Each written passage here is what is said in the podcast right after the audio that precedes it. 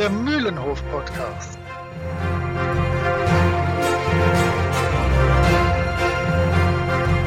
Ein Podcast von Jasper, Moritz und Chris.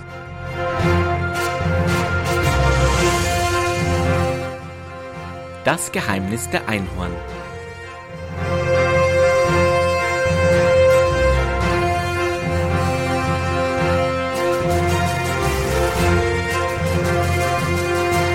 In der heutigen Folge ein rätselhaftes Rätsel um eins, zwei oder drei Schiffe, eine Menge Brieftaschen und viele Bilder von Schiffen.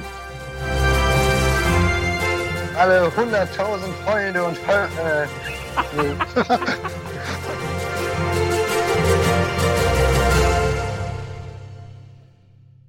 Herzlich willkommen zurück beim Mühlenhof Podcast. Ich begrüße bei mir Holger, Jasper und Moritz. Hallöchen. Hallo. Moin. Tag. Hallo Süßwassermatrose. Ach, Tag. Wundervoll. Ja, mit diesen herzlichen Worten der Begrüßung wünschen wir euch schon, glaube ich, dann ein äh, frohes neues Jahr. Wir drehen hier am 31.12. unsere heutige Folge und 2021. wir sitzen hier an Silvester am 31.12.2021 zusammen. Was für ein Scheißjahr. Aber hey, dafür gibt's heute nochmal eine neue Folge vom Podcast von Tim und Struppi. Podcast vom Mühlenhof Podcast. Und heute sprechen wir über einen, glaube ich, von einigen lang ersehnten Band über das Geheimnis der Einhorn. Ähm, es ist ein Doppelband, das heißt, die nächste Folge müsst ihr euch auch anhören. Da geht's dann nämlich um den Schatz Rakams des Roten. Aber heute wollen wir uns die Vorgeschichte anschauen. Ich freue mich. Ähm, ja, okay, schön. äh, ja. Hm. Gefällt dir meine Einleitung? doch, doch, sehr gut. Jenseits vom Mühlenhof. Dann fange ich doch mal an mit Jenseits von Mühlenhof. Und da habe ich heute tatsächlich äh, ziemlich tief in meinem Comicregal gekramt und ich dachte so, okay, Tim und Struppi ist so eins der ersten Comics oder eine der ersten Comicreihen, die ich so gelesen habe und ähm, aber auch nicht die einzige. Ich habe nämlich früher das Geolino ähm, abonniert gehabt für sehr viele Jahre. Und äh, das Geolino, das ist so ein Wissenschaftsheft für, für kleinere Kinder. Und da gab's am Ende des äh, ganzen Hefts immer vier Seiten Comic. Und zwar waren das die Redaktion Wadenbeißer. Und da gibt's eben diese Krimi-Comics, die man dann äh, lesen kann, vier Seiten und am Ende muss man irgendein Rätsel lösen. Ähm, die Wadenbeißer, das ist eine Schülerzeitungsredaktion und in der Schule, da läuft immer alle, äh, alles schief auf irgendeine Art und Weise. Oder die Klassen sind öfter auch auf irgendwelchen Ausflügen und Klassenfahrten und dann gibt's eben die Redaktion Wadenbeißer, die dann jedem Geheimnis und äh, jedem äh, in Anführungszeichen Verbrechen dann auf die Spur kommt. Und so als kleiner Leser ähm, hat mir das ziemlich viel Spaß gemacht, immer da mitzurätseln, auch wenn ich, glaube ich, die Lösung nicht oft rausgefunden habe. Die äh, Lösungen der Rätsel sind dann häufig so in den Bildern versteckt. Also dann muss man irgendwie äh, anhand der, gibt's dann ganz viele so gezeichnete Fotos von verschiedenen Verdächtigen und dann muss man anhand der Kleidung oder so dann rausfinden, wer dann das und das getan hat. Das Ganze gibt's halt auch als Sammelcomic und äh, wo dann eben eine Reihe von diesen Krimi-Comics gesammelt ist und ist gezeichnet von Ina Rometsch und Bernhard Spee, die ich beide ansonsten nicht kenne. Ähm, und diese gesammelten Comics, davon gibt es schon eine ganze Reihe, ich glaube vier oder fünf, und da ist dann eben in einem so einem Band sind dann 18 Comics drin. Und da kann man dann auch eben mit den, gibt es dann auch eben diese Rätsel zum Mitraten und dazu dann auch die Lösung. Und das Ganze ist erschienen beim Kosmos Verlag. Kann ich eigentlich schon empfehlen. Also ich finde es auch jetzt, als ich nochmal reingeguckt habe, ziemlich interessant.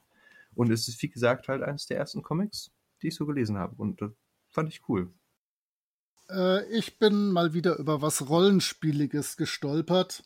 Und zwar das äh, Rollenspiel The Troubleshooters. Das ist äh, von Christa Sundelin aus dem fernen Skandinavien beim Verlag Helmgast äh, erschienen. Und äh, dieses Rollenspiel ist einfach schon mal unfassbar liebevoll illustriert und äh, es ermöglicht uns, franco-belgische Comic-Abenteuergeschichten nachzuspielen. Wenn man sich die Illustrationen anguckt, bisher ist äh, äh ein Hardcover-Regelband und ein Hardcover-Abenteuer erschienen. Wenn man sich das anguckt, das sieht sehr nach äh, Yoko Tsuno oder Natascha aus vom Style her. Ich freue mich sehr, das mal zu spielen und äh, allein das Lesen hat wirklich schon Spaß gemacht. Also selbst wenn ihr nicht äh, ausgemachte Rollenspieler seid oder Rollenspielerinnen, das könnt ihr euch echt gut reintun. Ähm, das wird glücklicherweise demnächst auch auf Deutsch erschienen. Ich äh, äh, erscheinen. Das wird demnächst auch auf Deutsch erscheinen. Ich weiß das ziemlich sicher, weil ich darf es bestimmt verraten. Ich werde da auf jeden Fall ein bisschen mit übersetzen. Das kann ja nie schaden, in irgendwelchen komischen Projekten seine schmierigen Griffel drin zu haben. Also The Troubleshooters, ein echt toll aussehendes Rollenspielsystem, um franco-belgische Comic-Abenteuer nachzuspielen. Ich bin sehr gespannt drauf, wie es funktioniert. So, dann bin ich mal im Jenseits. Ähm, ich habe mich wieder mal mit der Musik beschäftigt, wie eigentlich fast immer. Ähm, das Jahr 2021 war ja nicht so prickelnd, wie wir eben schon mal festgestellt haben. Und ich musste mir ab und zu Hilfe holen, dass meine Laune nicht noch mehr in den Keller geht. Und bin über eine Band aus Deutschland gestolpert, die extrem lustig ist und dazu auch noch von der Musik her sehr ansprechend und eingängig. Ähm, die Band kommt aus Kastel Brauxel und heißt Eskimo Callboy. Und ich habe mir alle Videos reingezogen, die zwischen 2020 und 2021 rauskamen.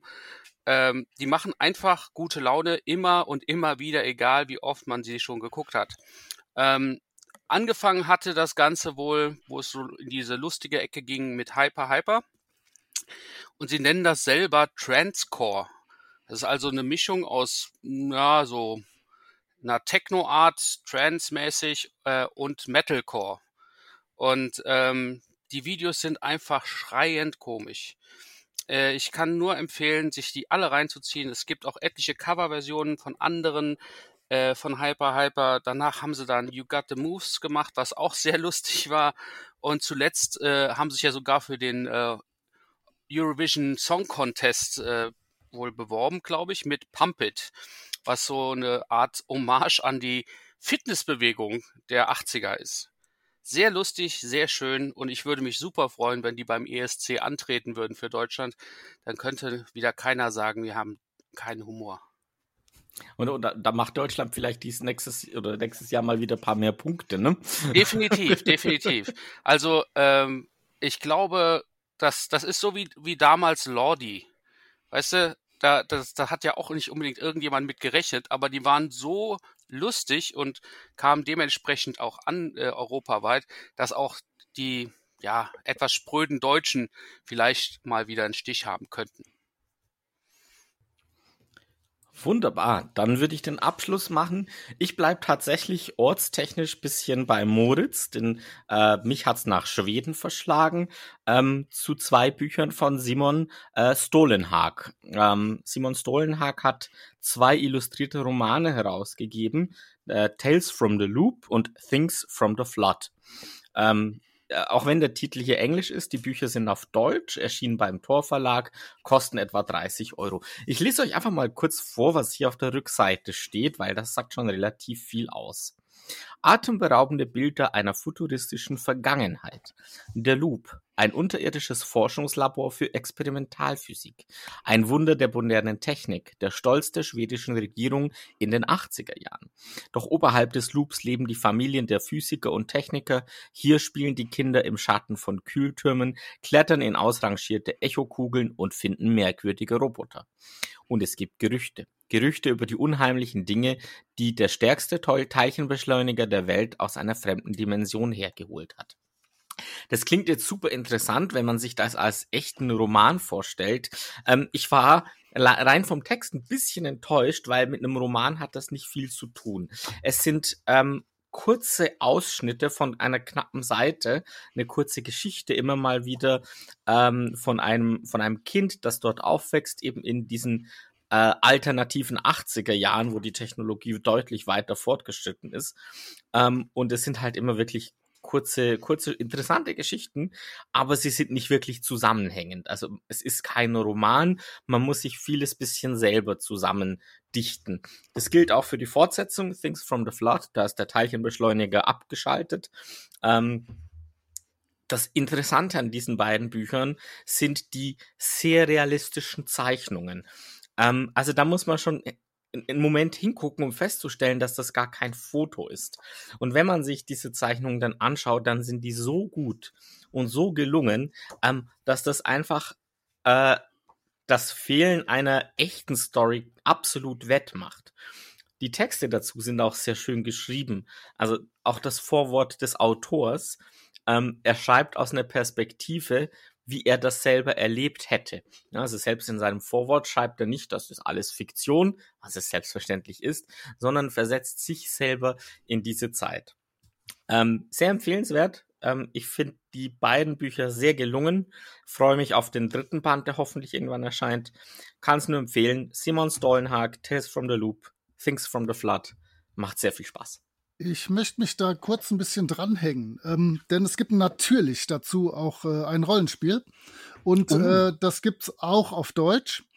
Äh, was aber besonders cool ist, ist, dass es einen äh, in Deutschland extra dafür geschriebenen Abenteuerband gibt, äh, Deutschland in den 80ern. Und ähm, der ist vom Verlag Ulysses und die sitzen im Taunus. Das heißt, da wird dann ein Loop geschildert, der im Taunus, so im Umkreis von Waldems und sowas ist. Ähm, sehr, sehr empfehlenswert, hat erstmal so 20 Seiten, wo man über Deutschland äh, beiderseits der Grenze in den 80ern ein bisschen was erfährt, so die typischen Süßigkeiten und klassische Fernsehserien und so, was Kinder in dieser Zeit geguckt haben. Äh, und dann gibt's äh, ein dreigeteiltes, wirklich sehr cooles Abenteuer, was ich noch nicht gespielt habe, aber beim Lesen auch schon sehr amüsiert war. Also äh, Deutschland in den 80ern auch sehr empfehlenswert, einfach mal um reinzuschmökern. Noch eine Ergänzung. Ähm, von Tales from the Loop gibt es inzwischen auch eine äh, Fernsehserie oder eine Miniseries, die äh, die Themen behandelt. Sie sind deutlich anders als das Buch, ähm, die einzelnen Folgen. Ich gebe aber zu, ich habe bisher erst die erste gesehen. Interessant aber allemal, wenn man so ein bisschen skandinavisches Fernsehen auch mag. Tims Recherche. Ähm, zum Geheimnis der Einhorn. Den originalen französischen Titel darf dann jemand von euch nochmal aussprechen. Es wurde aber veröffentlicht 1942 bis 43 mit äh, täglichen äh, Strips im Le Soir, der franco-belgischen Tageszeitung. Und zwar, da ist natürlich ganz interessant, während der Besatzungszeit Nazi-Deutschlands von äh, Belgien im Zweiten Weltkrieg. Und ähm, da ist äh, interessanterweise aber das Geheimnis der Einhorn eines der wenigen Comics, das hinterher auch nicht mehr verändert wurde. Ähm, es gibt auch sonst ziemlich viele Sachen, wo äh, das Geheimnis der Einhorn das erste der Reihe war. Es war nämlich das erste echte Doppelabenteuer, würde ich sagen, wenn man jetzt äh, äh, die Zigarren des Pharaos und den blauen Lotus nicht als Doppelabenteuer sieht. Es ist außerdem ähm, äh, tauchen einige neue Charaktere auf, also ähm, die äh, allerdings auch nur selten danach wieder eingeführt werden, aber ich meine, der Sacharin oder die Brüder Vogelfaul tauchen ja vermutlich auch in äh, Timothy Alpha Kunst nochmal auf. Außerdem taucht das Schloss Mühlenhof zum ersten Mal auf, das inspiriert ist von Chateau de Cheverny. Genauso wird das bestimmt ausgesprochen. Doch, das äh, war gut. Ah, okay. Stabil. Sehr schön. Oh. Und außerdem ist äh, Kapitän Haddock meiner Recherche nach der einzige Charakter in ganz in der ganzen im ganzen äh, Tintin-Universum, ähm, der Familie hat und Vorfahren. Ähm, Ansonsten ist in dem Comic natürlich ziemlich wenig bis eigentlich gar nichts Politisches, also gar nicht, äh, tritt so ein bisschen aus der, äh, sticht so ein bisschen außer der Reihe, wenn man sich jetzt die äh, einige der vorangegangenen Comics anschaut.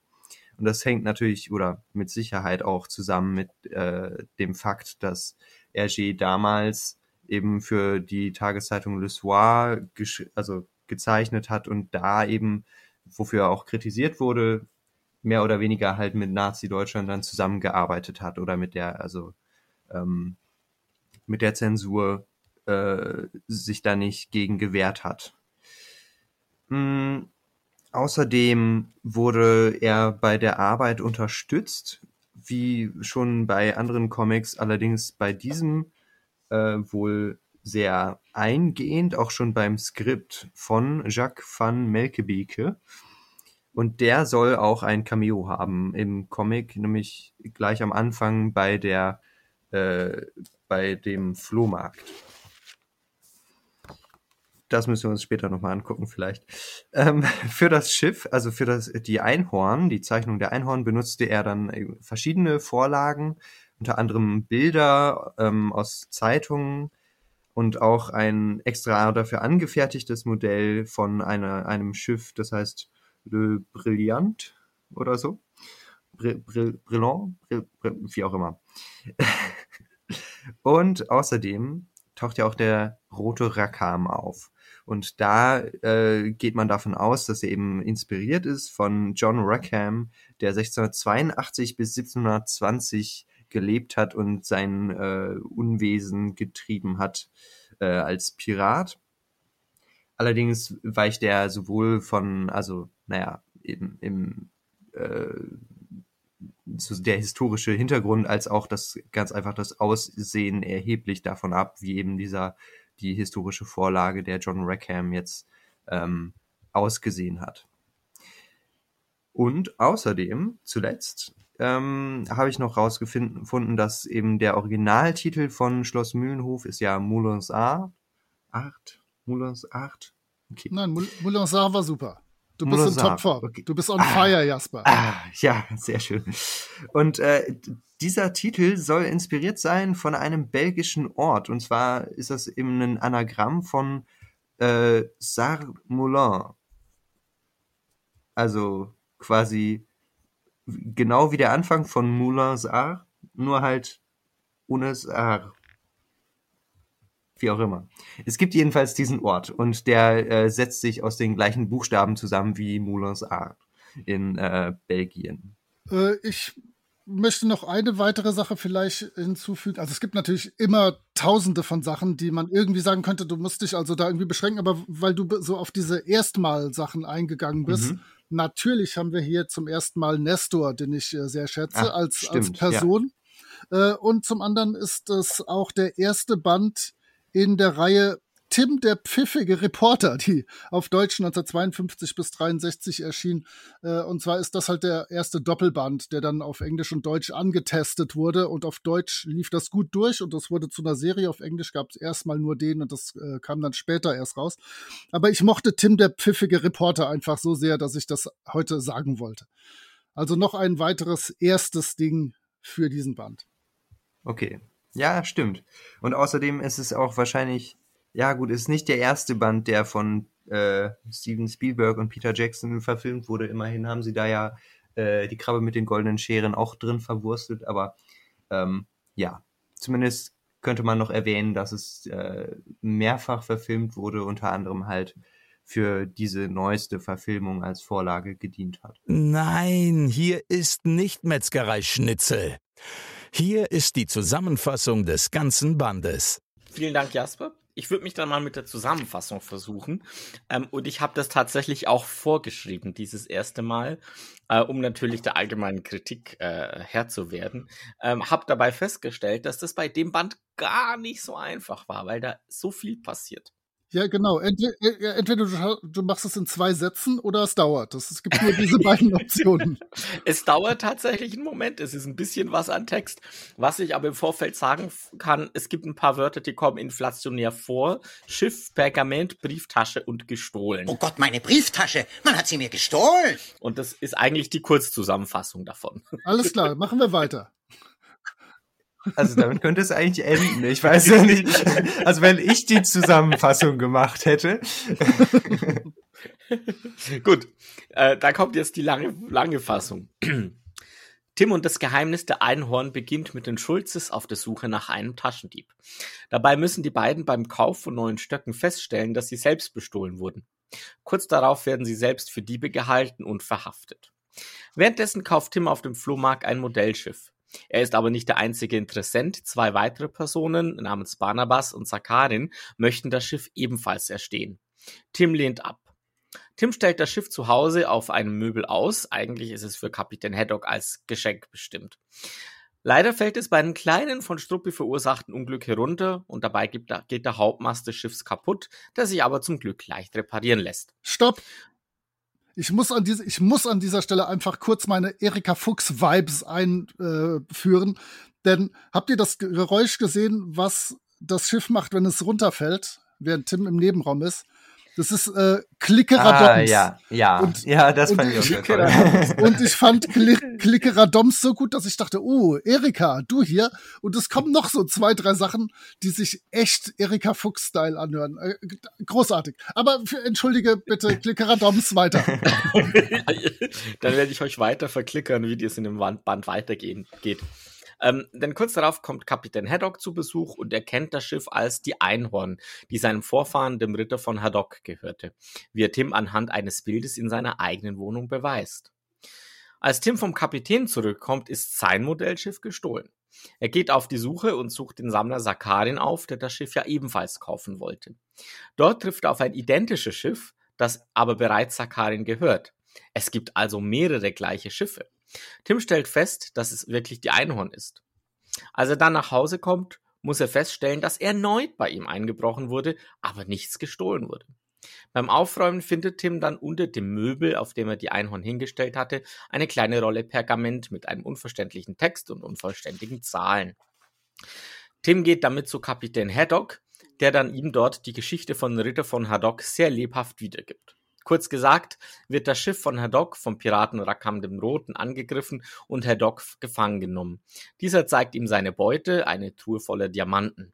Haddock kann entkommen, den Piraten besiegen und verschwinden, während er das Schiff, die Einhorn, in die Luft jagt. In seinem Testament vermacht von Haddock seinen drei Söhnen jeweils ein Modellschiff der Einhorn mit dem Hinweis, den Großmast zu knicken, um das Geheimnis zu lüften. Tim versteht nun, dass das gefundene Pergament aus dem Großmast seines Schiffs gefallen sein muss. Als er Haddock das äh, Pergament zeigt, zeigen will, Entschuldigung, er, er will es ihm nur zeigen, stellt er nämlich fest, dass seine Brieftasche mitsamt des Pergaments gestohlen wurde. Derweil wird dem Sammler Sakarin sein eigenes Pergament im Großmast seines Schiffs ebenfalls gestohlen. Der dritte Sammler, Barnabas, taucht kurz danach vor Tims Haustüre auf, wird aber aus seinem fahrenden Auto heraus niedergeschossen. Er kann nur noch auf die Vögel auf dem Bürgersteig zeigen, bevor er schwer verletzt ins Krankenhaus gebracht wird. Die Schulzes finden derweil Tims Brieftasche im Rock eines Taschendiebs wieder. Das Pergament ist zum Glück noch da. Die Schulzes versuchen derweil den Besitzer des Rocks ausfindig zu machen. Ein paar Tage später wird Tim in einer Kiste entführt und in ein Kellergewölbe gebracht. Der Entführer möchte über eine Sprechanlage wissen, wo Tim die beiden Pergamente versteckt hat. Die hat Tim aber nicht, dem Unbekannten wurden sie wohl ebenfalls gestohlen. Tim kann sich mittels eines selbstgebastelten Rambox aus dem Gewölbe befreien. Die Entführer bemerken das, verfolgen ihn durch den Keller voller gesammelter Antiquitäten. Schlussendlich entkommt Tim aus dem Keller und kann die Entführer darin einschließen. Tim stellt fest, dass die Entführer die Gebrüder Vogel faul sind und er im Schloss Mühlenhof festgehalten wurde. Während Tim Haddock anruft, um ihm zu berichten, wird er von Nestor, dem Diener der Gebrüder, angegriffen, den er zum Glück niederschlagen kann. Die Vogelfauls können sich befreien und verfolgen Tim mit einem Hund über das gesamte Gelände des Schlosses. Beinahe kann Tim sie überwältigen, aber dann wird er selbst von Nestor niedergeschlagen. Struppi sei Dank können die drei dann doch noch dingfest gemacht werden. Kapitän Haddock und die Schulzes tauchen auf und nehmen alle fest. Dabei stellt Haddock fest, dass Nestor nur eine gute Dienerseele ist und nichts davon wusste, dass die Vogelfauls Verbrecher sind. Maximus, einer der beiden Brüder, kann jedoch fliehen und der andere Bruder erklärt, dass sie als Antiquare auf dem vermeintlichen Schatz der Einhorn aus sind. Er behauptet weiterhin felsenfest, dass er die beiden anderen Pergamente der Einhorn nicht mehr hat. Das dritte Pergament, Tims Pergament, hat derweil der geflohene Bruder mitgenommen.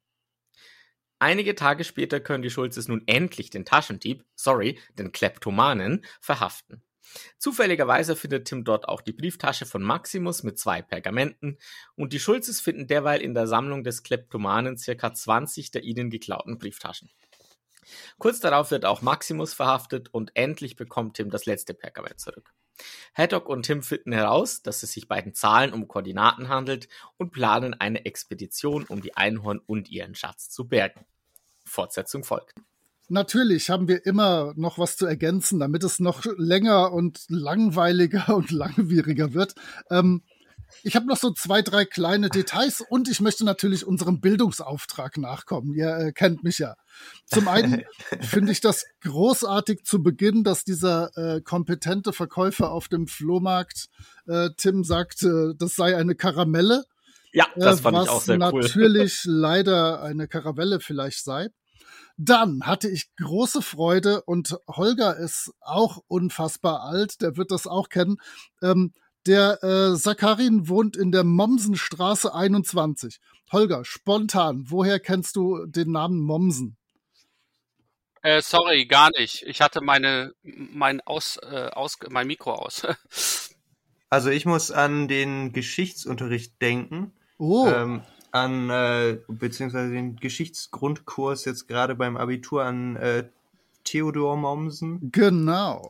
Also, natürlich, wir alten Leute kennen den vom Mommsen-Gymnasium, was das Gymnasium an sämtlichen Pepe der Paukerschreck-Filmen Ah. ist. okay, ja. Dann ist es natürlich wirklich Christian Matthias, Matthias Theodor Mommsen von 1817 bis 1903 gelebt, deutscher Historiker, bedeutendster Altertumswissenschaftler des 19. Jahrhunderts. Was mir noch Wumpe wäre, aber interessanterweise hat er wirklich 1902 einen Literaturnobelpreis kassiert für den, den Band Römische Geschichte. Und das äh, fand ich doch erwähnenswert für so eine Pfeife, die ich eigentlich nur äh, als Name vom Mommsen-Gymnasium kenne. Dann natürlich, äh, wessen, in, in wessen Auftrag ist denn äh, der, äh, der Franz von Adoc unterwegs? Äh, er, ist, er ist unterwegs im Auftrag des Sonnenkönigs. Jawohl. Und da habe ich noch spontan, wollte ich euch noch sagen, dass das mein guter Freund Louis XIV oder Ludwig XIV. ist, von 1638 bis 1715. Der Typ, der beispielsweise Versailles erbaut hat. Und der Satz L'État, c'est moi, der Staat, das bin ich, der ist wohl gar nicht von ihm. Also, falls ihr das mal in Geschichte gelernt habt vor vielen, vielen Jahren oder der Jasper gerade im Geschichtsgrundkurs, ähm, das, der wird ihm wohl fälschlicherweise zugesprochen. Ähm, dann, was mir sonst noch an schönen Kleinigkeiten aufgefallen ist, ist äh, im Schloss. Wir werden das äh, Schloss Mühlenhof ja öfters noch von innen, außen und überhaupt äh, mitbekommen in folgenden Bänden. Aber was schon von Beginn an existiert, ist ein gigantisches Telefonproblem. Denn äh, später wird es ja den ein oder anderen Fehlanruf geben. Äh, Hallo Metzgerei Schnitzel beispielsweise. Ähm, aber hier versucht Tim den Kapitän anzurufen und die Leitung ist so schlecht, dass der Kapitän äh, die beiden wunderschönen Wörter, hallo Erika Fuchs, Düllendoof und Höhlenschwuf versteht. Ähm, Und es kommt noch Höllenklos. ah, okay. Also, ähm, das hat mir super gefallen. Äh, was noch nicht der Fall ist, ist, äh, dass die eine Treppenstufe kaputt ist. Die äh, scheint in dieser Zeit des Schlosses noch, äh, in, noch valide zu sein. Also, das wollte ich noch hinzufügen. Spoiler, Spoiler, Spoiler. Ja, das stimmt. Bei 400 Jahre alten Comics sollte man das nicht tun. Ähm, also du hast jetzt, glaube ich, fast alles vorweggenommen, was mir so aufgefallen ist.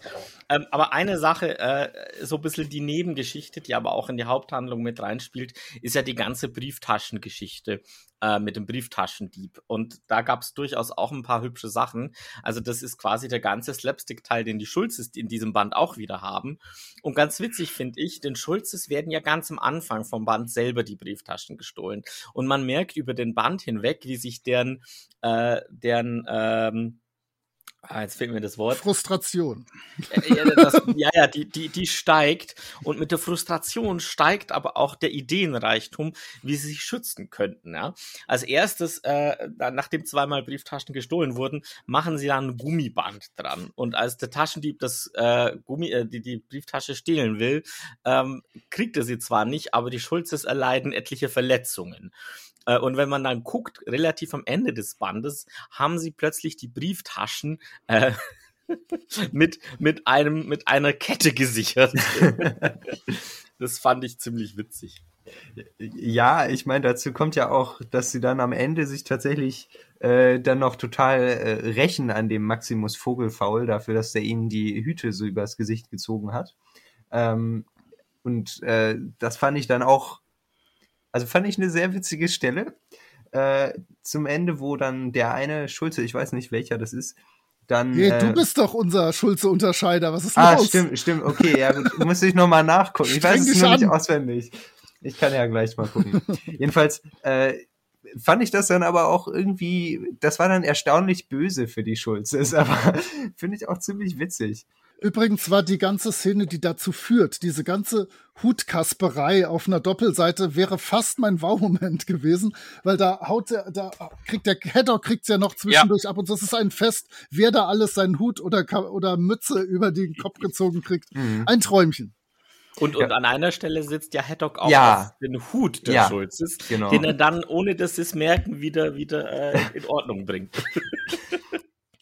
Ein letzter Hinweis, und ich bleibe nochmal bei den Schulzes, was man auch feststellt, zum Beispiel auf Seite 34, ähm, da konnten, da konnten sie ja dem, dem Taschendieb quasi seinen Frack äh, stehlen, hatten aber keine Ahnung, wem der gehören könnte. Und Tim war es, der schlussendlich die beiden wieder auf die richtige Fährte bringt und sagt, guckt mal, da gibt's rote Fäden, das heißt, der Rock wurde chemisch gereinigt, daran könnt ihr rausfinden, wem der gehört.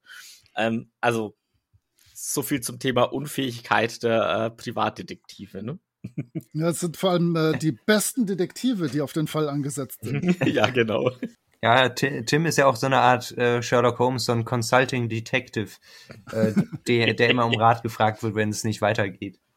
Er ist eh sehr arm dran, der Tim. Es wird zweimal am gleichen Tag eingebrochen, dann wird er in einer Kiste entführt. Und Also, seine Bücher werden beschädigt. Aber jetzt Oh ja, kommen wir oh schon ja. zum. Also nein, das, das, das ist mein, mein Wow-Moment. Also das geht jetzt wirklich zu weit. auf, auf geht's. Dann machen wir doch den Wow-Moment, oder?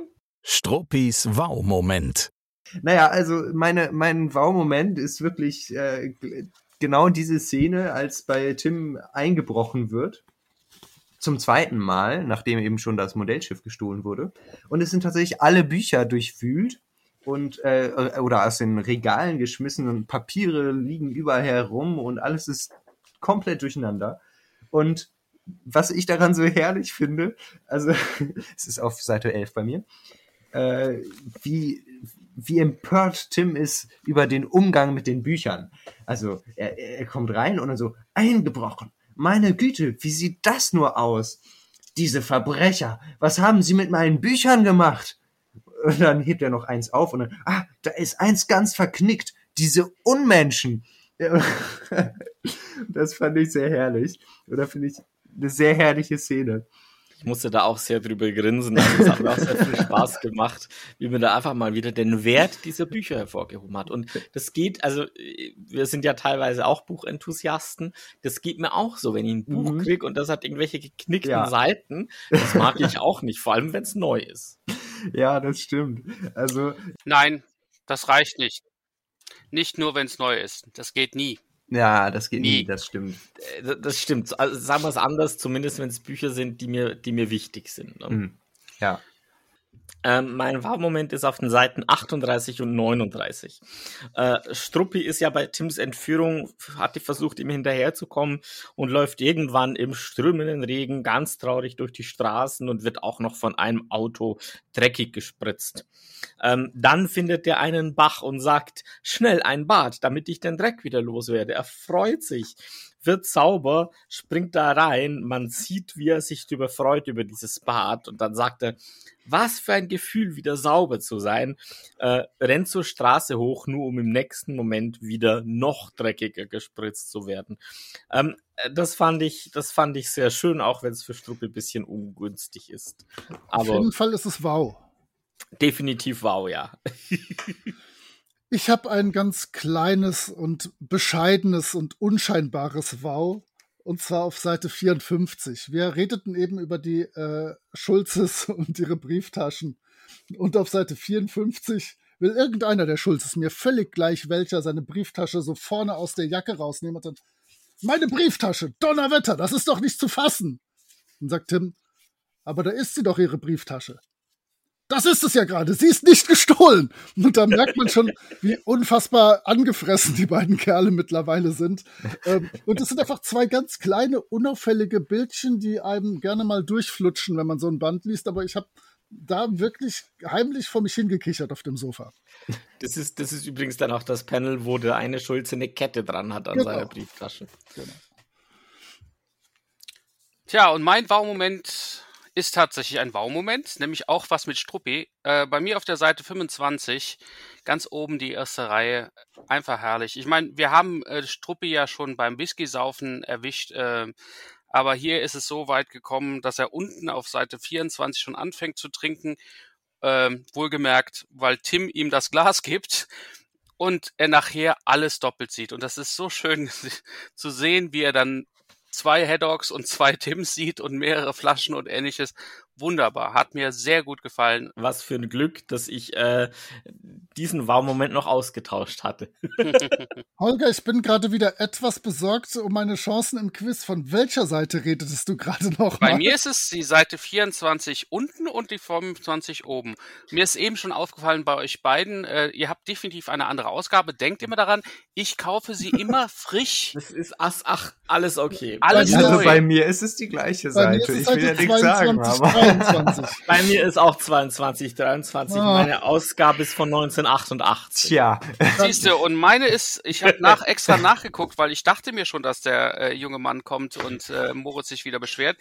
Meine ist nur zehn Jahre jünger, also 1998 und seitdem ist es scheinbar nicht verändert worden, weil ich habe das Ding erst vor zwei Wochen gekauft. Oder Das heißt, das heißt, Jasper macht uns heute fertig im Quiz. Alles gut, der hat's ja, verdient. Total. Äh, ich müsste dann nur noch die Fragen jetzt auf Seiten ändern, ne? Wobei es gibt tatsächlich bei mir eine Frage, die mit einer Seite zu tun hat. Das wird dann ja spannend. Ja. Oh sehen. nee. Die Schulzes präsentieren das beste Panel im Band. Ich würde sogar sagen, der Panel mit dem besten Band. Oh, das ist sehr schön. Also Panel des Bandes ist für mich gar nicht so einfach, äh, weil ich habe zwei, die mir sehr gut gefallen. Ähm, der, das eine ist offensichtlich. Das ist, weil ich mag einfach, wenn, wenn, wenn Schiffe sehr schön gezeichnet sind. Und das ist natürlich auf der Seite 17 oben bei mir. Das ist dieses große Bild des Schiffes, der Einhorn. Einfach wunderbar gezeichnet. Kannst du dir richtig vorstellen, wie es da im Wind liegt. Toll. Das andere ist ein sehr kleines Bild. Auf der Seite 37 unten, da gefällt mir einfach die Perspektive so gut.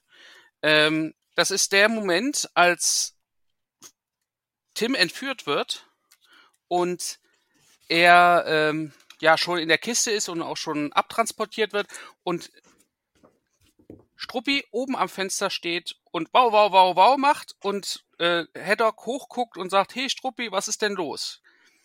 Einfach diese Perspektive ist für mich zumindest, was Timo Struppi angeht, was ganz Neues. So von oben runterschauen, toll. Wunderbar. Auch hier bin ich wieder sehr froh, dass ich dein erstes Panel äh, noch ausgetauscht habe. Ich habe nämlich neben dem Einhornbild, das Holger erwähnt hat, und der Kampfeszene, die äh, auch sehr gelungen ist, mich entscheiden müssen und habe tatsächlich die Kampfeszene genommen, die bei mir auf Seite 19 unten ist.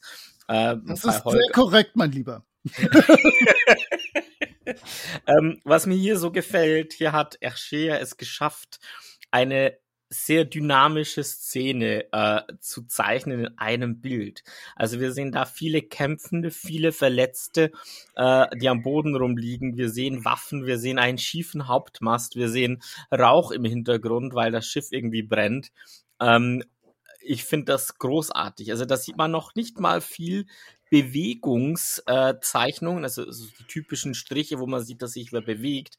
Dieses Bild bewegt sich einfach schon per se aus der Dynamik raus, wie es gezeichnet worden ist. Ich finde es großartig. Ich hätte da aber ein, ein, ein, eine sehr seltsame Sache. Ist euch mal aufgefallen, dass all die, die äh, verletzt oder sogar tot sind, einfach nur unglaublich bescheuerten Gesichtsausdruck haben? ja. Ey, guck mal da unten, der da liegt. Oh, Ja, oder auch der, der äh, gerade erschossen wird. Ja, genau.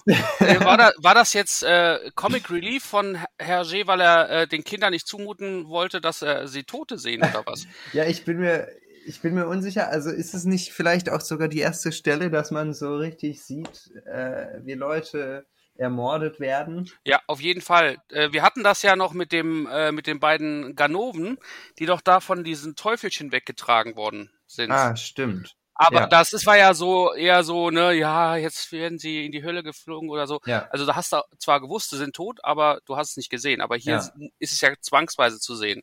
Aber trotzdem die Gesichtsausdrücke, ich weiß ja nicht.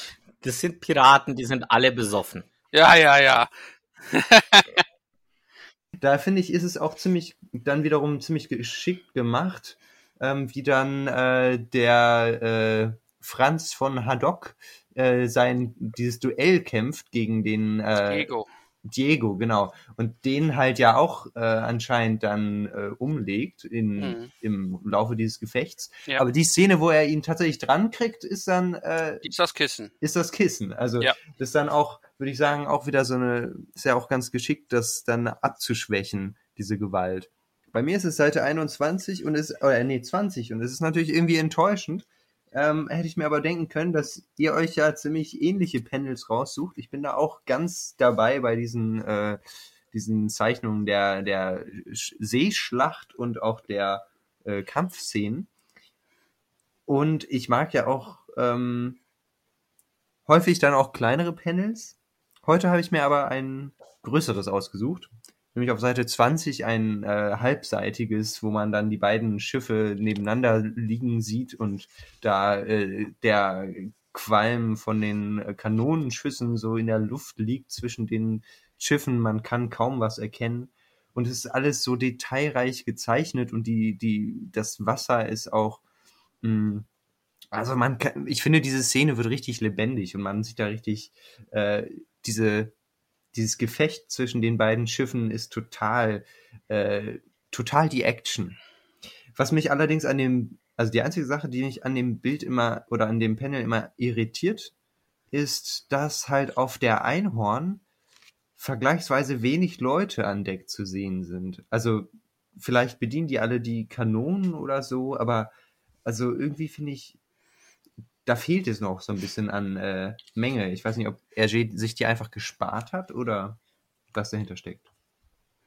Also ich denke, dass die sind unter Deck und äh, Mhm. be- äh, bedienen die Kanonen. Aber was ich viel interessanter finde, wenn wir gerade auf dem Bild schauen, ähm, ist ja schon mal aufgefallen.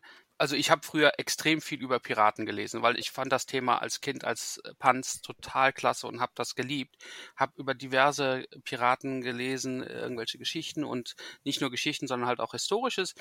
Ich kann mir nicht vorstellen, dass ein Pirat, der offensichtlich keine Kanonen hat, Hm. ein Ja. solches Schiff, ein Kriegsschiff mit dieser Ausrüstung an Kanonen auch nur ansatzweise angreifen würde.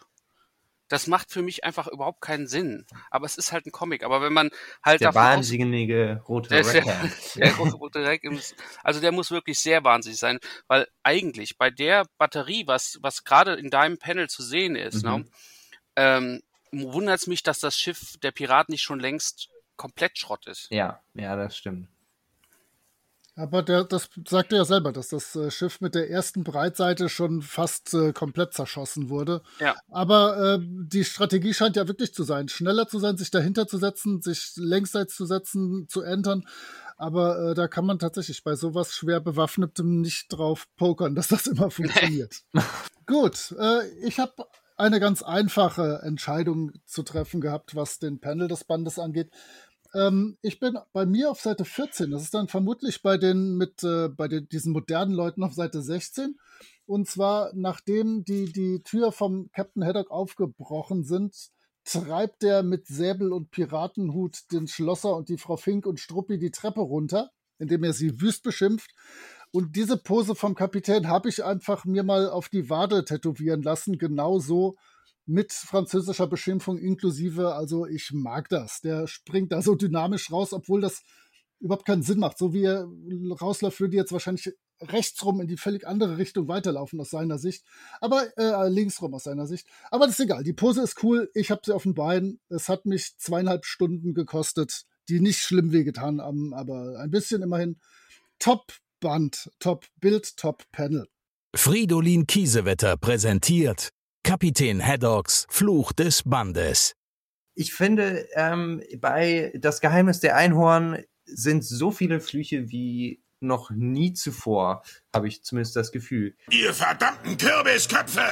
Kartoffelkäfer! Sklavenhalter, Bandwürmer, Keller, Asseln, Es liegt halt daran, dass sowohl, also Tim flucht ja auch, also keine Ahnung, diese, dieser Verbrecher äh, bei der Stelle mit den Büchern, dann schimpft natürlich der Haddock total, also einerseits dann, äh, als er die äh, Schlachtszene nachspielt, aber auch als er die äh, den die Frau Fink und den den äh, Schlosser da vertreibt ähm, und später als er dann auch mit bei dem naja Schlussgeplänkel mit den Brüdern Vogelfaul Ja, und auch, und auch äh, von Adoc selber. Also ja genau wird und der Franz von Addock Ja, genauso. Genau, der flucht ja genauso, beziehungsweise wenn nicht sogar noch viel mehr. Und ähm, das ist tatsächlich ein äh, wahres, äh, naja, Fluchgewitter.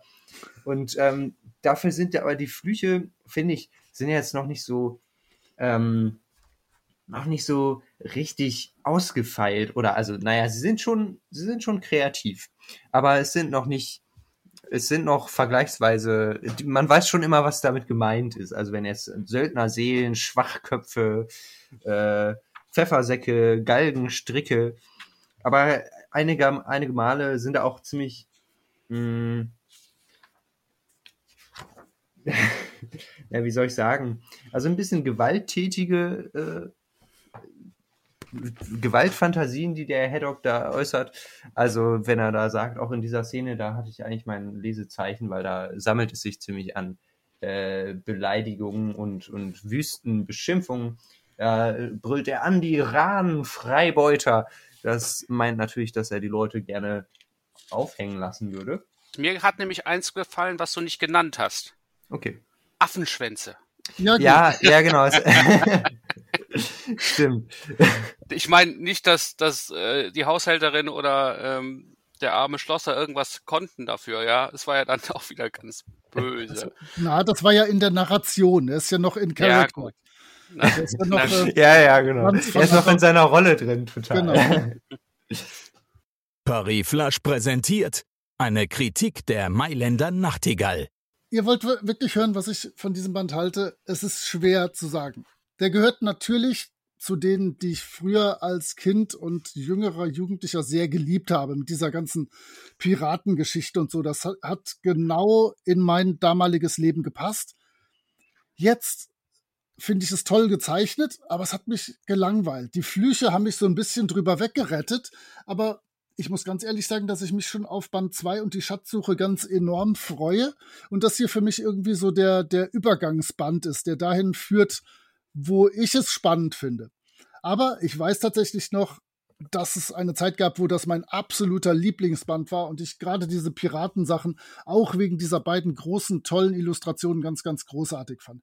Aber das hat irgendwie für mich mit der Zeit verloren. Mein Leben ist jetzt anders, meine Interessen sind anders. Ich freue mich auf die Schatzsuche. Zu sensationsgeil bist du geworden hier. Das muss, muss, muss einfach noch, noch krasser werden. Es sind noch andere hinter dem Schatz her. Das ist dir nicht mehr genug. Nein, das, nein, nein, nein, hier, das, das ist ja also krasser als hier mit diesem fetten Gefecht und den Leuten geht's ja wohl nicht mehr. Nein, Ja, ich, ich okay. mag das Leben jetzt etwas beschaulicher, ohne wilde Schießereien. Ich will jetzt einfach in Ruhe meine Schatzkarte lesen, auf einem Schiffchen irgendwo rumfahren. Ja, okay. So soll mein Leben sein. Eher so der wissenschaftliche Ansatz. Genau, So Indiana Jones mäßig. exakt. Ich, fra ich, ich, fra ich frage mich ja, was dann, was, was dann äh, der, der Moritz von Flug 714 nach Sydney halten wird. Das ist, das ist tatsächlich, glaube ich, fast mein Lieblingsband. ja, Ah, das ist kann ich interessant, weil da gibt's auch Schießereien und sehr wenig echt Wissenschaftliches. Hey, das ist voll wissenschaftlich. Also ich meine, dieses mit dem Wahrheitsserum, ich würde ja sagen. Das ist alles, das ist alles total wissenschaftlich. Ja, also ähm, äh, für mich ist das ja, wie gesagt, schon wieder mal Neuland. Ja, also ich habe den Band zum ersten Mal gelesen. Ich weiß genau, wenn ich ihn damals gelesen habe, als ich in meine Piratenphase habe, wäre ich hin und weg gewesen. ähm, ganz klar, ich fand den super. Ich fand den total nett. Äh, schön geschrieben, ähm, viele, viele Sachen, die mich angesprochen haben. Äh, es hat auch überhaupt keine äh, ja, Atempausen ist vielleicht übertrieben, aber es, es war wirklich so, dass du immer irgendwie ähm, dran geblieben bist. Also es war zu keinem Zeitpunkt für mich persönlich langweilig. Ähm, Ob es noch besser wird, kann sein, muss aber nicht. Ich weiß es nicht. Wir werden sehen.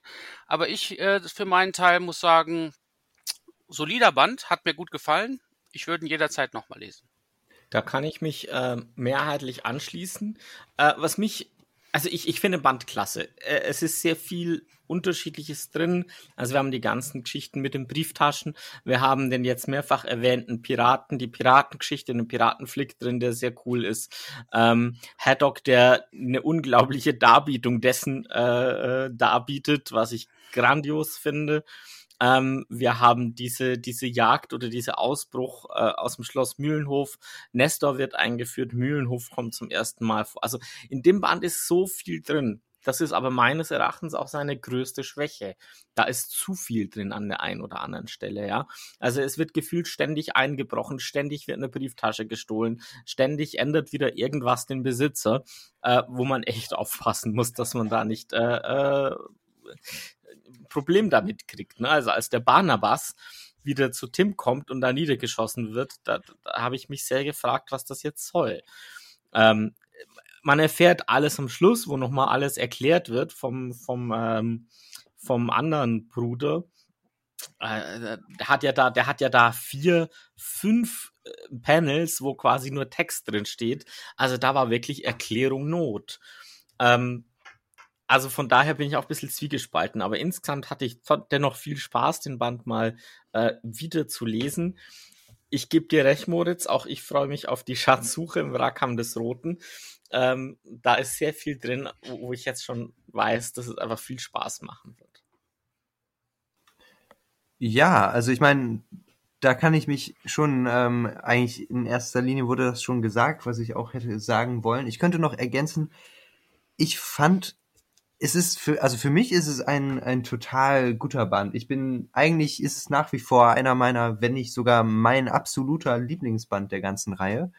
Und das liegt auch daran, dass in diesem ganzen ähm, Abenteuer, was ja sowohl Krimi-mäßig, also vor, ja in erster Linie Krimi, äh, ein Krimi ist, aber auf der anderen Seite halt auch dieser, dieses Abenteuer und, und diese Piraten, äh, Szenen, ähm, drin hat, dass da so viele unglaublich äh, schnelle Wendungen und falsche Fährten sind. Also zum Beispiel die ganze Sache mit dem Saccharin, ähm, der ja dann irgendwann einfach verreist oder der, den, den Tim ja auch verdächtigt und der am Anfang eigentlich, äh, naja, fast schon wie so ein der Antagonist äh, da eingeführt wird in der Reihe, aber dann ja, äh, in, also in dem Comic, aber dann ja komplett verschwindet und eigentlich dann überhaupt keine größere Rolle spielt. Das finde ich total interessant und ich finde, das macht es auch irgendwie mh, abwechslungsreich, das zu lesen oder so, so unerwartet an vielen Stellen. Und das gefällt mir an dem Comic einfach sehr. Auch wenn ich natürlich, also es kann natürlich auch zu viel werden. Also an manchen Stellen ist es auf jeden Fall ein bisschen überladen mit äh, Wendungen oder mit, mit Handlungen. Aber ist dennoch deutlich besser, also um das vielleicht nochmal noch mal ein bisschen abzurunden, mhm. deutlich besser als ein äh, der geheimnisvolle Stern oder ja. ähm, irgend, sowas in die Richtung. Ne? Also auf jeden Fall. Also ich muss ganz ehrlich sagen, der geheimnisvolle Stern war für mich so einer der Tiefpunkte der Serie bis jetzt, äh, wo ich echt gedacht habe, das ist ein Rückschritt äh, in gewisser Weise. Zeichnerisch gar keine Frage, auf jeden Fall nicht, aber äh, nee, tut mir leid. Also dann bin ich hier doch äh, lieber wieder mit einer, einer Krimi-Story dabei und so, das, das macht schon mehr Sinn. Aber ich muss ähm, auf jeden Fall dir auch recht geben, Christoph. Ähm, der einzige Haken, den ich sah, war wirklich so dieses Schlussding, wo die dann äh, diese, diese Auf, also ich, ich komme ja aus der Comicwelt, ja, allerdings aus der amerikanischen Comicwelt. Und sowas würde es da nie geben. ja, dass so ein Panel äh, gefüllt äh, bis zu jeder Lücke ausgefüllt ist mit Text. Das gibt's nicht, das geht nicht. Das ist ein Unding. Das ist so, ähm, das ist ein Armutszeugnis normalerweise. Ja, man sagt immer, wenn, wenn, wenn du es nicht zeigen kannst, ja, red nicht drüber. Also das heißt, eigentlich hat Hergé an der Stelle Mist gebaut. Ja, er hat die Geschichte nicht so erzählt, dass wir sie verstanden haben, ohne dass diese Auflösung kommt. Ja, genau. Und das ist Wobei- tragisch. Also ich finde den Band, wie gesagt, immer noch gut, aber das ist der einzige Teil, wo, wo mir auch gedacht habe, was soll das jetzt? Ich habe verstanden, warum er es gemacht hat oder warum er es machen musste, aber es ist schade, dass er es so gemacht hat. Wenn man, wenn man aber diese, diese Auflösung liest, die der, die der eine Bruder da erzählt, da kommt aber eigentlich auch nicht viel Neues raus Nein. dabei. Ne? Also es ist eigentlich nur eine Zusammenfassung. Zusammenfassung der Ereignisse. Absolut. Genau, genau. Aber da halt die andere Sicht sozusagen, das, was, Genau. was Tim noch nicht wusste oder noch nicht wissen konnte. Aber das hätte man auch irgendwie anders lösen können. Vielleicht sogar nur mit ein paar Panels an anderer Stelle. Also ich muss aber sagen, ich find, finde das eigentlich gar nicht, also ich sehe da nicht so das Problem, weil, also es ist ja irgendwie mh, einfach, vielleicht gehört das einfach zu der Geschichte dazu. Also ich finde nicht, dass man sagen könnte, okay, wenn da irgendwie zu, da ist irgendwie zu viel Text oder so oder an irgendeiner Stelle ähm, müsste man das eher mit eben bildlich erklären. Ich glaube, dass das einfach das ein Teil dieser Geschichte ist. Also dass es, äh, ich weiß nicht, sehe da irgendwie nicht so das Problem. Das hm, kann ich schwer beschreiben. Ich sehe es halt wirklich nur aus der Perspektive, was wie Comics normalerweise aufgebaut sind. Mhm. Und dann ist das, was wir hier sehen, auf gut Deutsch gesagt, ein Armutszeugnis. Hm. Das heißt ja, du sollst Show Don't Tell machen. Das Genau. heißt, zeige es und äh, erzähle es nicht seitenlang und das Absolut. ist tatsächlich hier. Ja gut, aber das ist ja Nicht nicht, so. das ist ja kein Selbstzweck. Also man will ja nicht, also es ist ja nicht äh, dann ein Fehler, weil man eben diese, diesen, diesen Mechanismus nicht verwendet. Also dass man es eben ums, weil man sagt ja dieses Show Don't Tell, das ist ja bei Romanen oder so ganz genauso, dass man eben Oder Film. oder Filmen, das ist halt, äh, um es einprägsamer oder eingängiger zu machen, das eben eher bildhaft darstellt, sodass es halt erlebt werden kann. Aber ich glaube, wenn man das eben mal nicht macht, dann ist es, glaube ich, also heißt es ja nicht, dass es dann schlecht ist, sondern einfach nur, dass man das nicht so gemacht hat, wie es halt der dem Optimum entspricht oder dem der Norm. Ich finde jetzt nicht, dass es dann an der Stelle ein Problem ist oder ein Armutszeugnis. Also solange, solange es halt der natürlich irgendwie äh, in den ganzen Handlungsrahmen irgendwie reinpasst, also solange es nicht total irritiert an der Stelle. Und das hatte ich jetzt nicht so das Gefühl. Bekannt aus Funk und Fernsehen, Hörbuch und Serie. Gut, kommen wir zu schönen Dingen des Lebens. Zu Serie und Hörspiel und das geht tatsächlich relativ zügig heute. Ähm, zur Serie kann ich einfach wieder nur sagen, das Klassische. Es gibt einfach mehr Action-Momente und die meisten Sprachgags fliegen einfach gnadenlos raus. Äh, es ist sehr eng am Comic orientiert diesmal. Allerdings, äh, ich weiß nicht, Holger, ob du die Folge gesehen hast, aber ich war bei einer Stelle sehr, sehr entrüstet. Und zwar, als der Tim zum Sacharin kommt und ähm, sagt, hey, das ist doch mein Schiff, das ist bei mir geklaut worden und teste dann an dem, äh, an dem Mast, ob der Mast noch hält. Und dann nimmt ihr das Schiff Hand, rüttelt an diesem Mast, dass ich denke, um Gottes Willen, der Mann ist Sammler. Du bringst ihn um. Der Typ, der fällt gleich ohnmächtig um. äh, oder auch äh, beim, beim Haddock, als dann da drin äh, der Haddock äh, rumrumort und äh, droht gleich alles in die Luft zu sprengen äh, und damit Frau Fink vor der Tür steht, da wird nicht irgendwie ein, äh, ein Schlosser oder so geholt, da Ja. r- springt Tim direkt zweimal gegen die Tür und dann kracht die auf und alles ist gut. Also viel mehr Action. Dann in der äh, im Hörspiel da ist natürlich immer das Gegenteil. Da fallen die Action-Szenen raus und es wird mit viel verbalem Slap äh, Slapstick gearbeitet. natürlich meine Freunde Schulze und Schulze, die im Hörspiel noch schlimmer zu unterscheiden sind. Ähm, die, die, haben den großartigsten Moment. Der ist mir erst beim ungefähr fünften Hören äh, aufgefallen. Ich höre das immer so beim Laufen und äh, überlege mir dann so, was kannst du dazu erzählen? Und auf dem Flohmarkt handeln die sich hoch.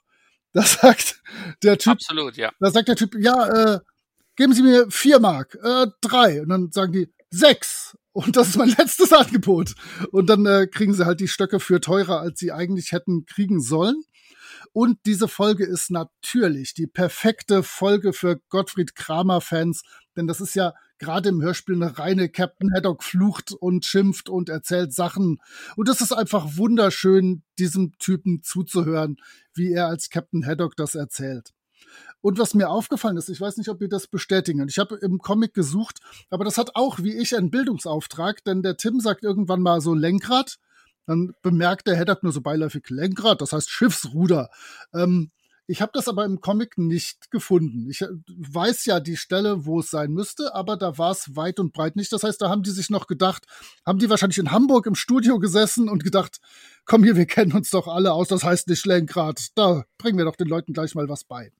Ihr dürft raten, welche Nebenperson ich mir wegen ihrer sehr angenehmen Stimme ausgesucht habe. Und es ist nicht Bienlein, der kommt ja leider erst demnächst. Sacharin. Sehr richtig. Der hat im Hörspiel eine so ja. seidenweiche, gut zu hörende Stimme. Und das ist der gute Lothar Grützner, äh, gute alte Europa-Sprecherschule.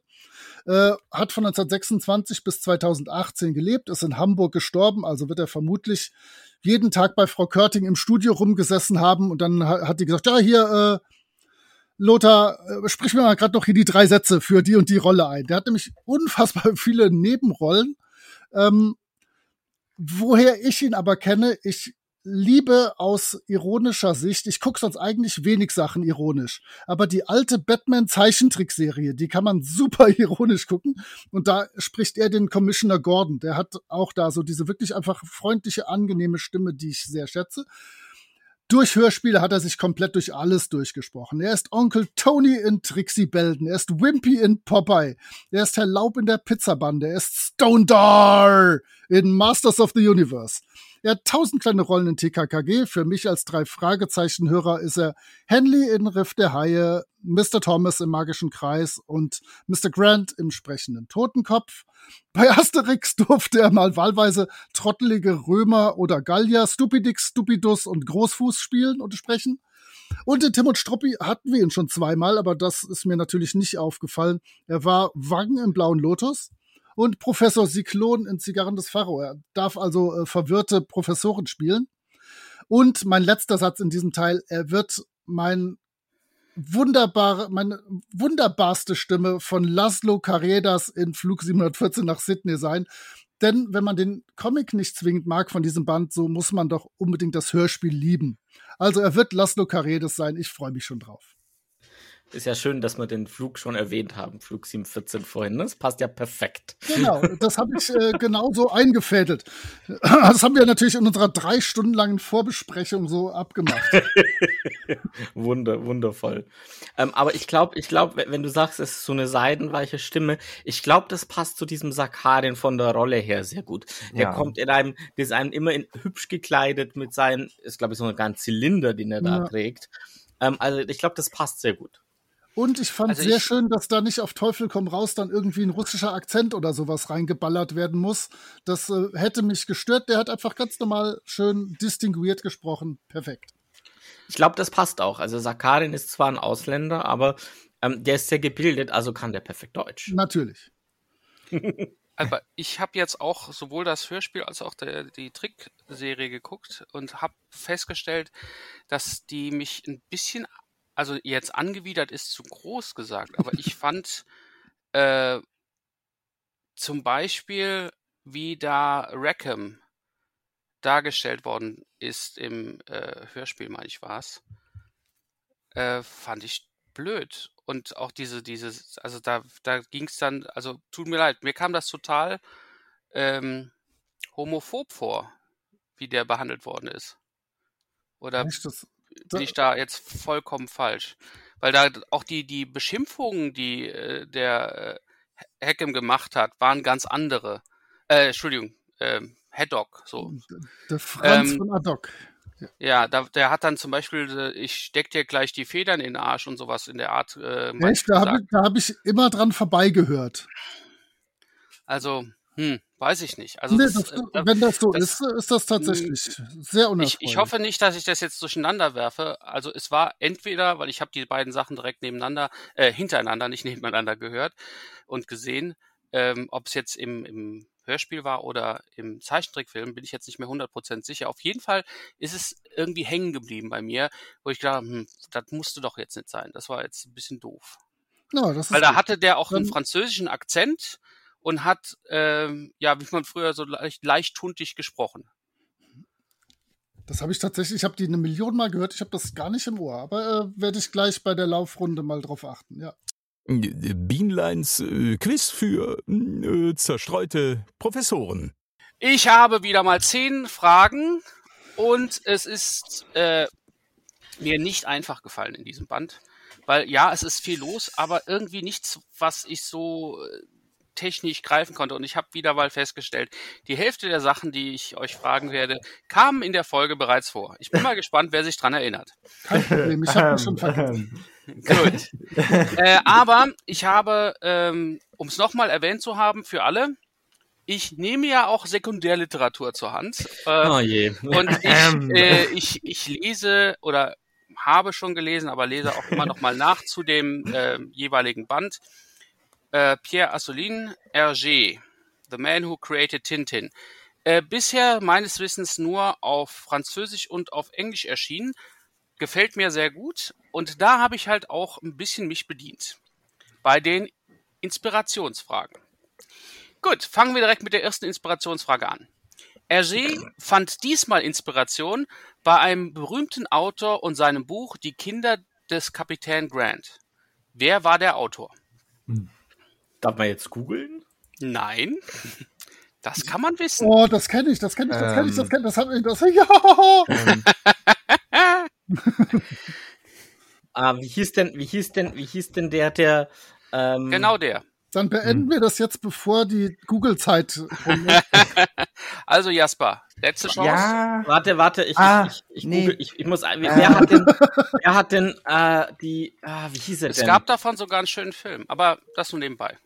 So, aber das wird nichts, wird's nicht sein. Das Schade. wird's nicht sein, da hast du leider daneben gelegen. Ach, Aber schade. Christoph, weil du der Einzige bist, der daneben liegt, fang an. Ja, Mai, der einzige, der mir angefangen, äh, der, der, der mir in den Sinn gekommen ist, so mit Schätzen suchen und Abenteuern, ist, ist äh, Robert Louis Stevenson. Gute Idee. Das wäre Hm. super, aber ich glaube, das ist dann eher für den nächsten Band geeignet. Vermutlich, ja. So, ähm, Moritz, du warst der Erste, der es genannt hat. Wer war's? Jules Verne. Jawohl, Ach nee, ich, Jawohl. ich, wollt- ach nee, ich hab's mir noch kurz überlegt. Ich so, nee, das klingt zu, zu englisch und ach Mann, oh. Was? oh. Jules Verne klingt zu englisch. Nein, der, der, Nein, der Ach, Titel. der, Titel. Ah, I, I see, sorry. Hätte ich das nächste Mal französischer das aussprechen müssen. Na gut. Äh, es ist halt der deutsche Titel, ich kann es nicht ändern. So, ähm, dann kommen wir jetzt aber mal kurz zum Band. Wie heißen die beiden Männer, die Tim das Schiff abkaufen wollen? Das sollte ja kein Problem sein, wurden ja mehrfach erwähnt. So, alle richtig. Und Ah. der, weil der Moritz äh, eben was gesagt hat, Jasper, wer war's? Also es waren Saccharin und Barnabas. Natürlich. Ich hätte mich mal interessiert, wie Barnabas mit Nachnamen heißt oder ob das Hm. der Nachname ist. Aber egal. Erfährt heißt, man leider der heißt nicht. Barnabas Barnabas. Oh, Ja, ja, klar. Oh, oh ja, sicher. Das wird's gewesen Und sein. wird von Adriano Celentano gespielt. Oh, das wäre sogar spannend. Egal. Äh, jetzt kommt noch eine weitere Inspirationsfrage. Da wir ja schon bei Inspiration eben waren, Schloss Mühlenhof erscheint zum ersten Mal in diesem Band, wenn auch fast ausschließlich in Innenansichten.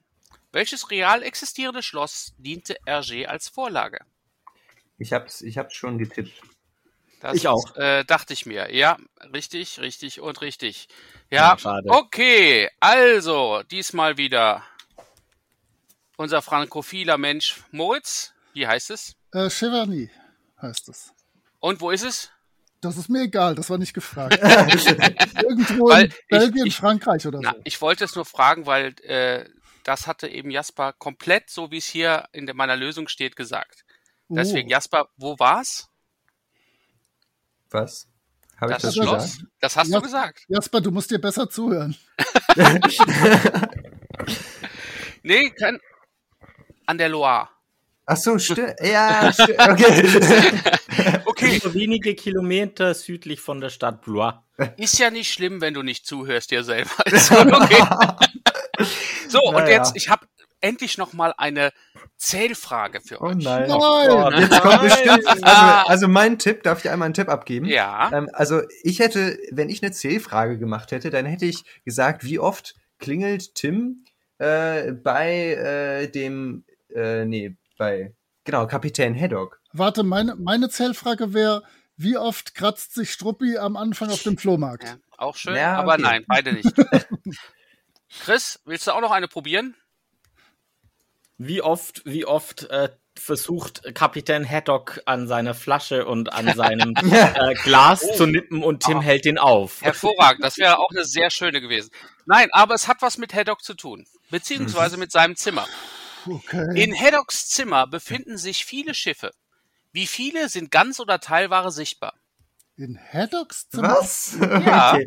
Aber sowas wie äh, so Gemälde, also Genau, da, die sind auch, zählen auch das Okay. zählt als Schiff, jawohl. Diese, Äh, wie viele sind ganz okay. oder teilweise sichtbar? Hm. Wer am Da kann ich nächsten dran ist, kriegt den Punkt oder machen Das wir mal plus minus eins. Ja, Jasper, du bist es. Du hast es auf den Kopf getroffen. Aha, sehr schön. Fünf, Wie viel waren's? fünf Stück. Fünf Stück. Äh, nein, das sind doch Also es waren, es waren fünf Stück bereits auf der Seite 8 und auf der Seite 22 wäre noch eins dazugekommen, aber das habe ich rausgenommen, weil ich nicht 100% sicher war, ob das nicht äh, vorher schon vor, vorkam, weil nur ein kleines Stückchen zu sehen war. Äh, fünf sind auf der Seite 8 schön sichtbar neben, Du meinst, also ich äh, du nebeneinander. meinst die Budde, Moment. die zwei Bilder, das eine kleine Bild und das große Bild. Genau. Also, Moment, ich, ich zähle auch mal nach. Wir haben zwei am Eingang, wo, wo äh, die Schlosser, die Frau Dingsbums und Tim reinkommen. Da Fink. hängt ein kleines Fink, Fink. ja. Da hängt ein kleines Bild an der Wand mit zwei Schiffchen drauf. Das waren für mich die Oh, ersten die habe zwei. ich übersehen. Und dann, und dann ist es das große, wo Haddock drauf Ja. ist. Das wäre dann das dritte. Ja, und dann guck auf der Seite 8. Da sind die Also, meisten. bei uns ist es Seite 6 oben. Sechs oben. Da sind, da ist das Buddelschiff, die zwei, wo die vorbeigehen, Ah, das kleine okay. und das. Ja, und, und wenn man dann auf Seite, Moment, wo war das denn? Irgendwo laufen sie raus. Das sind auch noch mal zwei, aber vielleicht sind das ja das die sind, gleichen. ich fürchte, das waren die gleichen, ja. Äh, wo ist es denn? Auf Seite, bei mir ist es Seite 28 oben. Da ist ein Segelschiff und ein Dampfer drauf. Oh ja. aber- die habe ich leider auch nicht wahrgenommen. Da, da hast du vollkommen recht. Dann hast du sieben. Dann hast Ich, ich habe jetzt auf jeden Fall zwei Ja, mehr, dann, das ist klar. Äh, aber dann, wenn wir sowieso gerade beim Gucken sind, schaut doch mal bitte mit mir gemeinsam, bei mir ist es die Seite 22, bei euch dann wahrscheinlich 20. Äh, der Himmel sei euch gnädig, das Panel. Ja, da hängt auch eins. Ist das nicht das, was wir eben schon hatten? Auf Das der ich Seite nicht. 8. So, ich habe nämlich gemeint, das wäre eigentlich das, was neben dem Großen hängt, so Also ich würde mittlerweile Hm. sieben oder acht gelten lassen und ja, äh, auf jeden Fall. Definitiv. Also, dann Ach, gucken das ist wir ja mal. enttäuschend. Ja, das ist ja, genau. leider Guck enttäuschend, hier. sondern ich würde einfach sagen, äh, es ist ja auch an meiner meine Schuld. Weil Wir ich können die, Frage auch einfach canceln, wenn es euch lieber ist. Ja, Äh, Nein, nein, ich würde sagen, nee, nee, also ihr seid, äh, also nicht böse gemeint, Moritz, aber du bist definitiv weit weg, ja, ja. ja, ja, da möchte ich nicht. Dann würden die anderen beiden jeweils einen Punkt kriegen. Wie viel hat denn der äh, Chris? Ich habe acht getippt. Dann ist das okay für mich. Ja. Also ich habe sieben genommen und dann habe ich gedacht, ich habe mindestens noch eins verpasst, verpasst, also es ist doch acht. So, jetzt geht's aber weiter. So, nach dem Zählen wieder zurück zur Inspiration. Na, Oh no. Gut, dass ich die Recherche gemacht habe hier. Ja, vielleicht, vielleicht. Äh, Frage 5. Welcher berühmte Filmemacher inspirierte unter anderem Hergé zu seinem Stil des Zeichnens, zum Beispiel Perspektive? Und da möchte ich, da möchte ich euch nochmal hinweisen auf das Mein Panel des Bandes auf der Seite 37 unten. Vielleicht kommt ihr dann auch drauf. Und denkt dran, es war ja dann auf jeden Fall vor diesem Band schon. Ja, und da bin ich mir eben gerade überlegen. Mhm. Puh, das ist schwierig. So. Äh, Moritz, jetzt hast du auch zwei Tipps abgegeben. Welche soll ich denn nehmen? Ne, komm, warte, ich, ich gehe auf den zweiten. Das ist so, so cool. So, Ja, sicher? ja. Hervorragend. Ihr habt alle recht. Echt? Wow. So, und Moritz, weil du der Letzte warst, der da sich zu entschlossen hat, wie kamst du darauf? Äh, ich, also ich habe Äh, Hitchcock. Entschuldigung, geschrieben. erstmal, wer ist es? Ich hab- Unsere ich Hörer hab- möchten das ja gerne wissen. Ich habe für die drei Fragezeichen äh, Ja. Fans äh, den Autor, den Autor sämtlicher drei Fragezeichen Romane. Nein, ich, Genau. weiß, ähm, ich habe Alfred Hitchcock genommen, weil äh, auf den eigentlich jeder sich irgendwie zurückbezieht. Ich hätte aber Ja. auch Fritz Lang geil gefunden. Ja. Also es war tatsächlich Alfred Hitchcock. Ähm, er ist inspiriert worden von den Frühwerken aus der englischen Schule. Also als er noch bevor Hitchcock nach äh, Amerika gewechselt ist, er hat ja da schon ganz faszinierende Filme gedreht, äh, auch was Perspektive angeht, sehr seltsame Filme gedreht. Und deswegen äh, ist er auch dann erwähnt als Inspiration für solche Zeichnungen, weil die waren zu dem Zeitpunkt in Comics noch nicht normal. Heute sieht das anders aus, aber damals äh, hattest du den Comicstrip, da gab es nicht großartig was mit Perspektive. Was ich ganz interessant fand, wie ich draufgekommen bin, und zwar eigentlich über einen Film, der zu dem Zeitpunkt noch nicht draußen war. Äh, du hast die, dein, dein Panel so schön erwähnt, wo Mhm. mit diesem Blick von oben runter und ich dachte da direkt an Vertigo. Ähm, Ja. Und aber der Film kam, ich habe jetzt kurz nachgeguckt, erst 1958 raus. Ja. Aber Hitchcock passt halt ganz gut. Ja, definitiv. Gut, sechste Frage. So, diesmal haut Haddock wieder Schimpfwörter ohne Ende raus, aber sein Vorfahr Franz war auch nicht schlecht. Allerdings wurde er in einer Szene selbst beleidigt. Wie wurde Franz von Haddock beleidigt? Was? Äh, ich weiß, ich weiß, wo es ist, aber ich müsste jetzt nachgucken und das darf ich nicht. Das stimmt. Auch schön, aber nein. Und auch schön, aber nein. Alle daneben, aber sie sind alle schön, deswegen lasst uns das gemeinsam mal durchforsten. Äh, Moritz, fang du mal an. Wie heißt dein Fluch? Ich hatte keine Ahnung. Ich habe äh, Teufel geschrieben, weil der Gut. so viele getötet hat. Jasper. Satansbraten. Auch schön. Und Chris? Salzwasserschlucker. Super. Und es war du Stachelschwein. Oh, Was? Wer sagt das? Das sagt, äh, äh, wie heißt er noch? Der Pirat, Der rote Rackham. der rote Rackham, genau. In ihrem Kampf Aber warum sagt der Stachelschwein? Ähm, auf der Seite 26 ist das. Und ähm, deswegen das Süßwasserpirat und so weiter. Das ist, das macht alles dann halt der Vorfahr. Ähm, okay, Nummer 7. Was hat Tim angeblich bestellt? Okay, Chris, deins kann ich akzeptieren. Ist es nicht genau Okay. das, was gesagt worden ist, aber es passt. also eigentlich, so aus meiner, aus der Perspektive heraus, finde ich die Kiste zu groß dafür, was er Definitiv. Auf jeden Fall. Also ich weiß nicht, was. Äh, ja gut, ich könnte. Jetzt müsste ich mal fragen, Moritz. Du hast es wahrscheinlich auch in Französisch ge gelesen. Nee. Nee? Ah, schade. Ja, irgendwann mal, aber ich. äh, Ja, weil, weil dann wäre es interessant, was da eigentlich stand und ob das nicht einfach ein Übersetzungsfehler ist, weil ich dachte auch bei was da stand, äh, so groß ist das nicht. Also ihr Leben. verwirrt mich total. Okay, wir können aber auch auflösen. Das, was du geschrieben hast, Jasper, sorry, ist total daneben. Macht nichts. Aber da steht drauf zerbrechlich. Das stimmt. das Jetzt ist kommt's. Äh, Moritz, was hast denn? Äh, ein ein äh, Service, ein Tafelservice. Jawohl. Was? Also so Genau. Tassen, Hm. Teller und sowas. Finde ich aber komisch. Das ist ja wohl zerbrechlich. Sehr zerbrechlich. Nur wie gesagt, Ja, die ja, das Kiste ist einfach zu groß. Zu groß, ja. Das ist für größere Feiern. Ja, genau. Alle in, in Tims kleiner Wohnung. Hervorragend. Aber egal, war ja sowieso alles fake. Gut. Hat der, hat der fiese Chris das auch richtig? Ja, und das Witzige ist, ihr habt jetzt Gleichstand. Das ist Oh nein. Jeder von euch hat fünf Punkte. So, das heißt, wir haben noch acht, neun und zehn und ich habe noch natürlich eine Bonusfrage. Ah, Ah, Ah. toll. So, was mir aufgefallen ist in dem Band, das habe ich bisher noch gar Ah. nicht erwähnt, ähm, dass, dass Struppi sehr selten nur noch redet. Also ne, redet im Sinne von, was Struppi sonst so gemacht hat. Der war ja immer so der Gesprächspartner. Was natürlich auch erklärt äh, durch die, ja, dass das Haddock jetzt da ist. Und das heißt, Tim hat ja in Anführungszeichen einen echten Menschen, um sich äh, zu unterhalten. wie auch immer, in diesem Band redet Struppi sehr selten. Nenne ein Beispiel, in dem er es doch tut. Hat der Chris das gesagt? Ja. Ich habe das gesagt. das gesagt. Ich, äh, okay.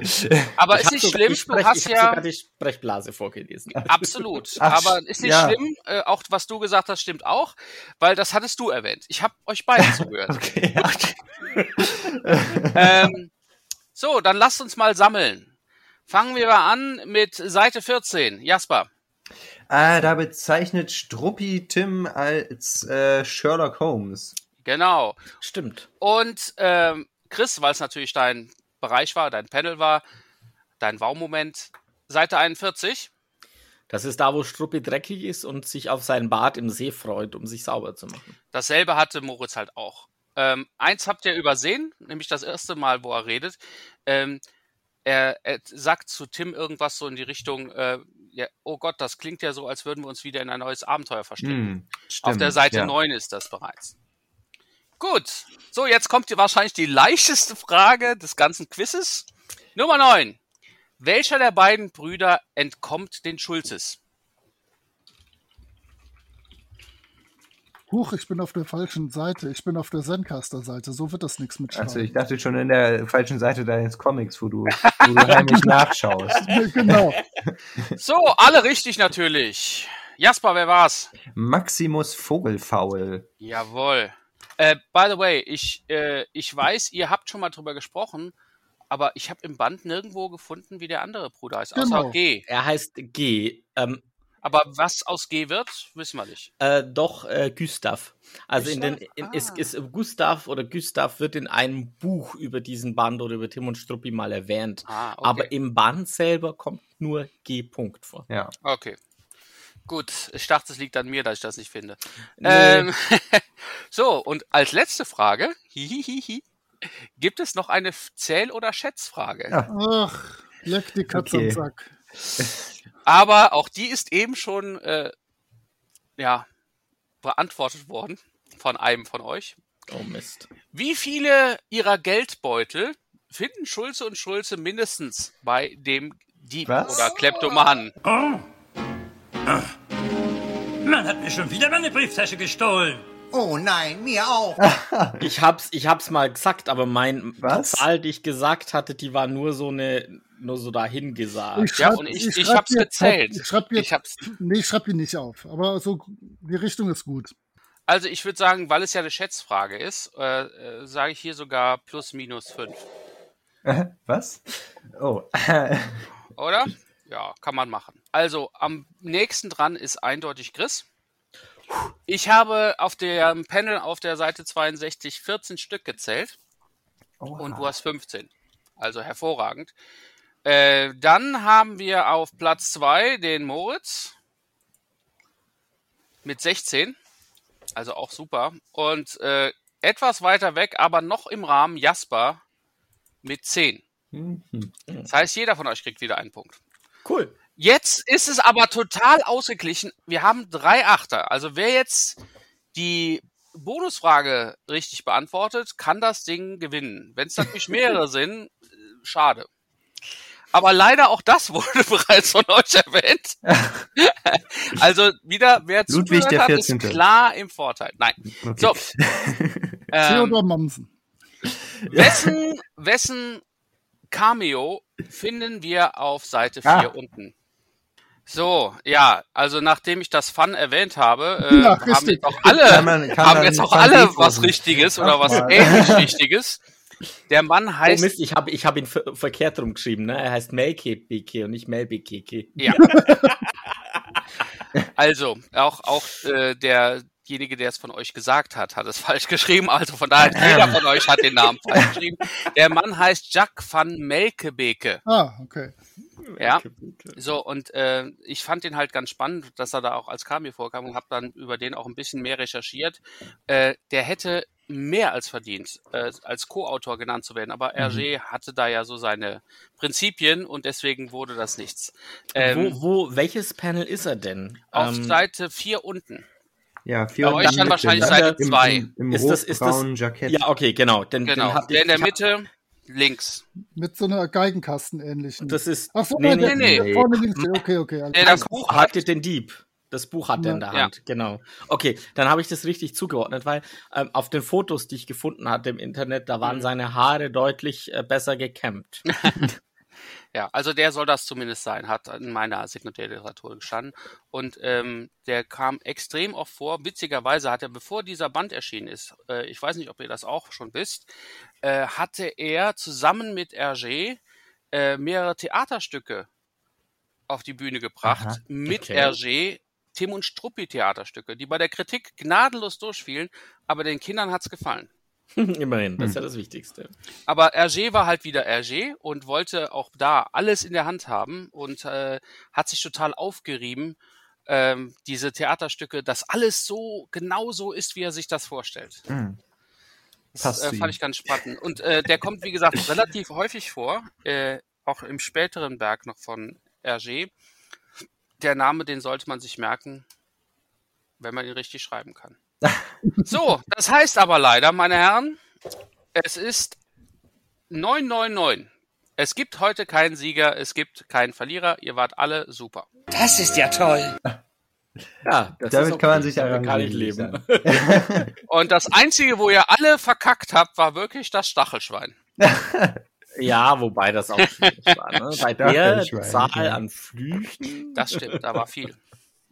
Da waren wirklich viele. Also ich, ich würde da nicht ganz mitgehen zu, zu dem, was du gesagt hast, Jasper.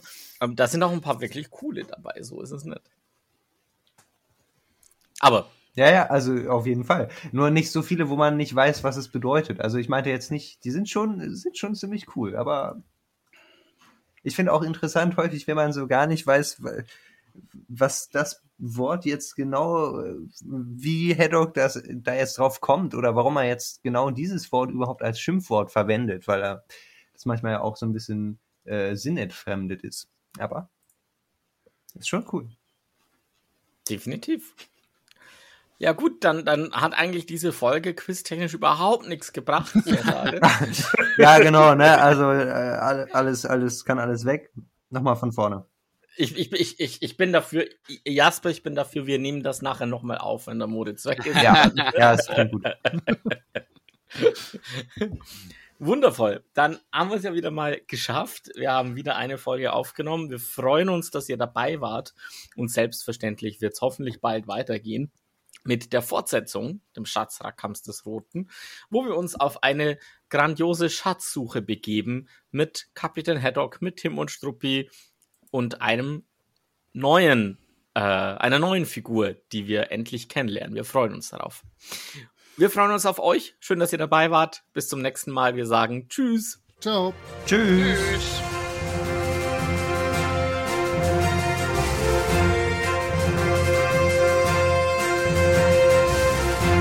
Der Mühlenhof-Podcast kommt wieder.